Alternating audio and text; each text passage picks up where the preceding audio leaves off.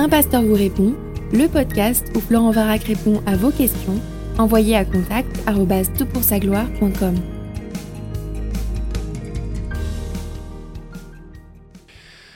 La question de notre podcast est un petit peu longue, je la lis ici. Euh, salut Florent, merci pour le travail que tu fais sur tes PSG, je trouve que tes réponses sont claires et précises, mais j'aimerais moi aussi te poser une question peut-être complexe, tu verras.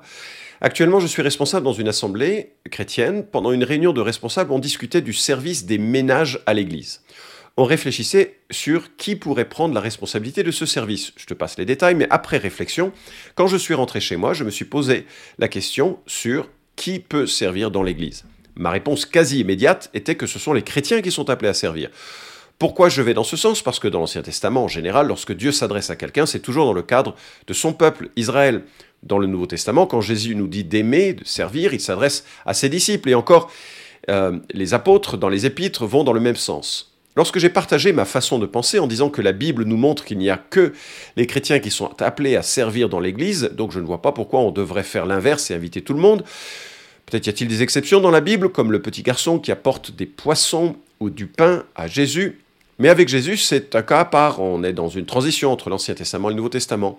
Mais de manière générale, Dieu ne s'adresse qu'à son peuple pour le servir. C'est pourquoi, dans un cadre pratique, je n'inviterai que les croyants, chrétiens baptisés, à servir dans l'Église.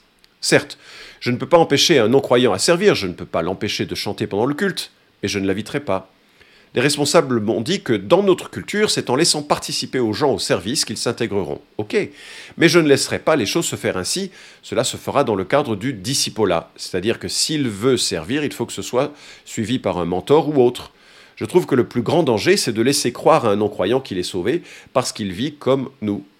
Tu as sans doute discerné mon caractère, celle de mettre les choses dans des cases. Voilà, c'était ma question. Qui peut servir dans l'Église? J'attends ta réponse, merci. Écoute, c'est intéressant comme question. Elle est formulée avec plusieurs éléments, par contre, qui ont besoin d'être précisés. Et euh, c'est une question sur le fonctionnement de l'Église, une question d'ecclésiologie pratique qui euh, parfois a été un casse-tête dans l'Église, ou peut-être, en tout cas c'est le cas dans ton Église ou pour toi, et peut-être dans d'autres Églises c'est euh, le cas. Alors j'aimerais que l'on précise les choses, parce que il faut décider de ce qu'est l'Église. Il y a un petit mélange que je discerne dans ton propos en disant servir dans l'Église. Mais le problème, c'est que jamais dans le Nouveau Testament, nous trouvons le terme Église associé à un lieu.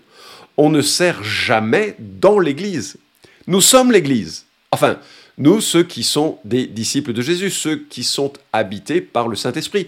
1 Corinthiens 12, 27 dit, Vous êtes le corps du Christ, vous êtes ses membres, chacun pour sa part. L'Église, l'épouse du Christ, le temple de Dieu, l'Église est le rassemblement de ceux et de celles qui ont été scellés du Saint-Esprit, baptisés du Saint-Esprit. Pour former un seul corps, ils ont été baptisés du Saint-Esprit, nous dit 1 Corinthiens chapitre 12, verset 13. Donc, c'est l'ensemble de ceux qui ont le Saint-Esprit. Ceux qui n'ont pas le Saint-Esprit euh, ne sont pas de l'Église. Alors, on a donc un, problème à voir. Je crois que c'est un abus de langage de dire que ceux qui font le ménage servent dans l'Église. Absolument pas. Euh, c'est un service qui ne correspond pas au moindre exemple que nous ayons dans l'Écriture. En réalité, l'expression servir dans l'Église doit plutôt faire référence au ministère et service que nous réalisons pour l'édification du corps du Christ, c'est-à-dire dans le contexte des rassemblements qui rassemblent des chrétiens et pour lesquels les services prescrits par l'Écriture, l'enseignement de la parole, la conduite de la louange, la prière, etc., est formulé pour l'édification commune. Et il faut aussi se représenter ce qu'est une église du Nouveau Testament. Euh, il n'y avait pas de bâtiment, les églises étaient persécutées, pas toujours, mais très souvent, et c'était donc les riches convertis qui accueillaient dans leurs maisons suffisamment spacieuses les chrétiens qui pouvaient s'y réunir. On parle de probablement un maximum de 80 personnes. Des maisons de ce genre devaient être immenses et plus vraisemblablement, c'était des assemblées qui devaient faire peut-être 50, 60 personnes, ce qui était déjà une maison cossue pour l'époque. Et c'est pour ça qu'il y a cette euh, euh, certaine précision sur le comportement notamment des femmes et autres, parce que finalement, on rentrait dans l'intimité d'une famille qui accueillait et pas simplement dans un lieu public. Et alors, dans ce rassemblement, il se trouvait nécessairement des non-chrétiens, ou en tout cas fréquemment des non-chrétiens, des gens qui réfléchissaient à la foi chrétienne. Je prends euh, appui sur ce qui nous est dit en 1 Corinthiens chapitre 14.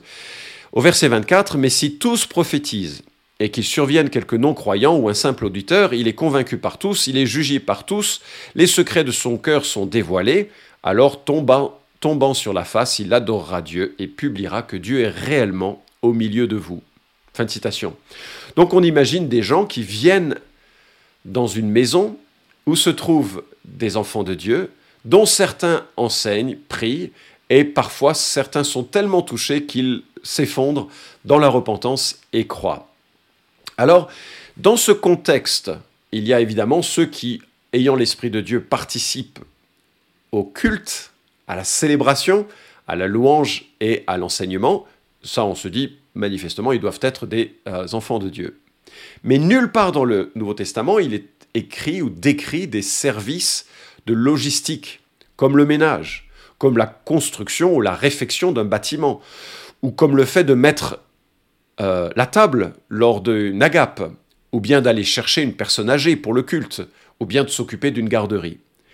Est-ce que ces services-là sont marqués ou colorés par le Nouveau Testament avec une exigence de spiritualité? Je ne le crois pas. Euh, ce sont des services annexes au service qui a réellement lieu, qui est décrit par le Nouveau Testament pour le peuple de Dieu. Ils n'ont aucune équivalence néo-testamentaire, euh, ce qui est d'ailleurs brillant parce que cela permet à l'Église de fonctionner dans des contextes très divers, que ce soit la méga church qui rassemble des milliers d'individus ou que ce soit l'Église de maison qui rassemble une vingtaine d'individus. Nous avons dans le Nouveau Testament, avec beaucoup de lucidité, uniquement des principes de fonctionnement. Alors, est-ce que ces services que j'ai évoqués, hein, aller chercher une personne âgée pour le culte, s'occuper d'une garderie, faire le ménage, est-ce que ce sont des services qui sont de nature différente que les services qui sont associés à la célébration de Dieu par le peuple de Dieu? Personnellement, je le crois. Je crois qu'il y a une différence majeure. Je te signale que sauf erreur de ma part, l'église de Timothy Keller n'a aucun problème à employer des musiciens non chrétiens pour le culte, parce que, à leurs yeux, c'est un moyen de les inclure, et que ce n'est pas un ministère biblique, parce que cela n'édifie pas directement les participants, il doit suivre la même logique que celle que je viens d'évoquer. C'est leur choix, ce n'est pas forcément le choix que tu dois faire, que nous devons faire, c'est pas forcément la chose à faire, c'est Timothy Keller, c'est tout, c'est pas la Bible.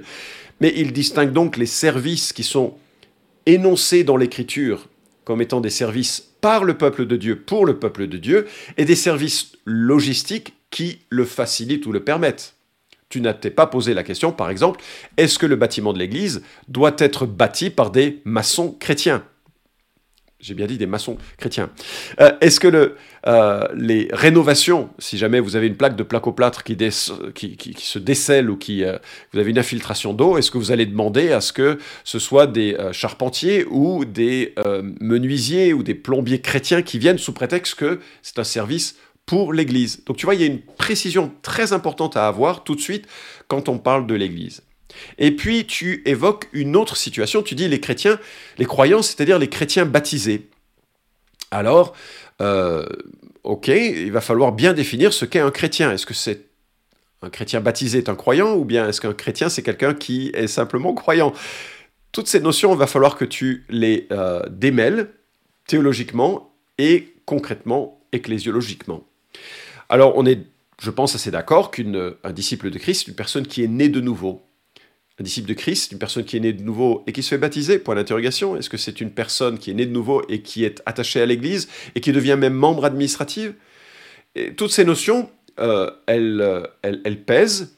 Et nous avons, et tu le dis d'ailleurs très humblement sur ta manière de penser, tu aimes bien mettre les choses dans les cases. En fait, l'Église, à nos yeux, est un cercle ouvert dans le sens où, enfin, un ensemble ouvert, dans le sens où nous ne sommes pas toujours capables de dire qui en fait partie et qui n'en fait pas partie. Jésus met l'accent sur le fait qu'à la fin des temps, beaucoup viendront devant lui en disant Seigneur, n'est-ce pas en ton nom que nous avons fait ça, que nous avons fait ça, que nous avons fait ça? Et Jésus leur dit Mais je ne vous ai jamais connu. Euh, retirez-vous de moi, vous qui commettez l'iniquité. Donc il y a des gens qui semblent faire partie de l'Église qui n'en font pas partie, et il y a des gens qui peut-être semblent ne pas faire partie de l'Église, mais qui en font partie aux yeux de Dieu. Et on le voit même cela dans le temps du euh, Seigneur. Jean chapitre 6, à partir du verset 60, nous lisons, Après l'avoir entendu, plusieurs de ses disciples dire, Cette parole est dure, qui peut l'écouter?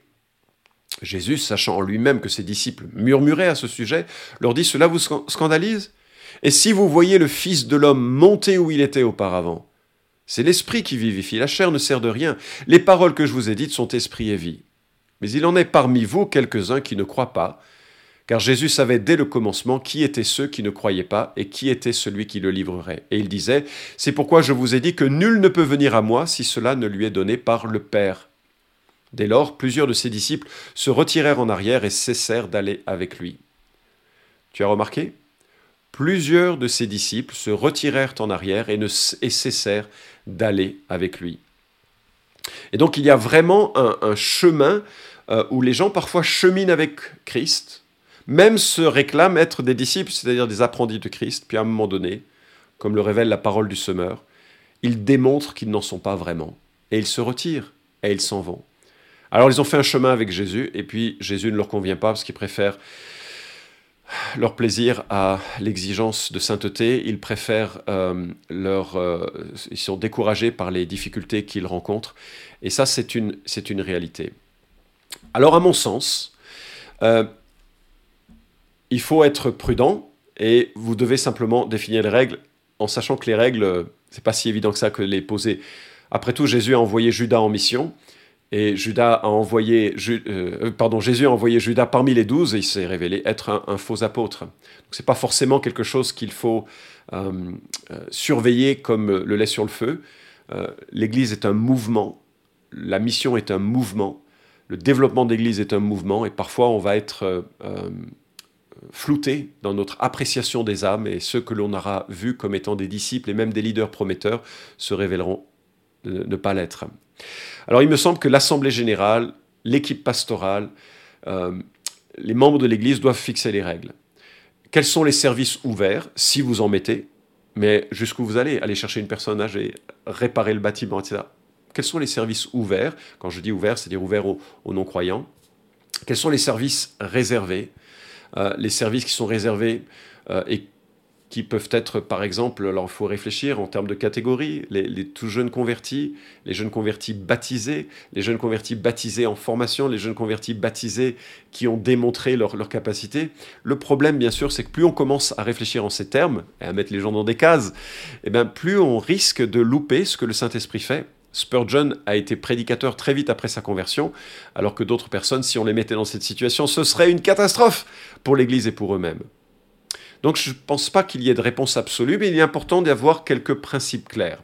Alors, euh, je pense que beaucoup de formules sont légitimes et je ne jugerai personne, euh, ou aucune église bien sûr, qui va dans une direction plus stricte, dans une direction plus ouverte. Le seul conseil que je donnerais, c'est d'être intentionnel et encourageant. Intentionnel, c'est-à-dire de ne pas le faire à la tête du client, et euh, intentionnel en disant voilà ce que nous souhaitons voir réaliser, euh, pour que tout le monde soit au courant, et encourageant dans le sens où euh, il y a beaucoup de barrières à aimer Jésus, beaucoup de barrières à le servir, et il ne faudrait pas devenir euh, des adversaires du Saint-Esprit qui veut libérer justement et, rendre, donner un mouvement plein de, vivacité pour venir à Christ et pour le servir. Alors, j'ai pas de réponse donc toute complète et achevée à donner à cette question, mais j'espère que les points de repère donnés dans ce podcast t'aideront à naviguer dans cette thématique. Vous pouvez suivre cette chronique hebdomadaire Un pasteur vous répond sur SoundCloud, iTunes et Stitcher. Retrouvez les questions déjà traitées sur toutpoursagloire.com. Si vous aimez ce podcast, merci de le partager sur les réseaux sociaux et de laisser une note sur iTunes. À la semaine prochaine!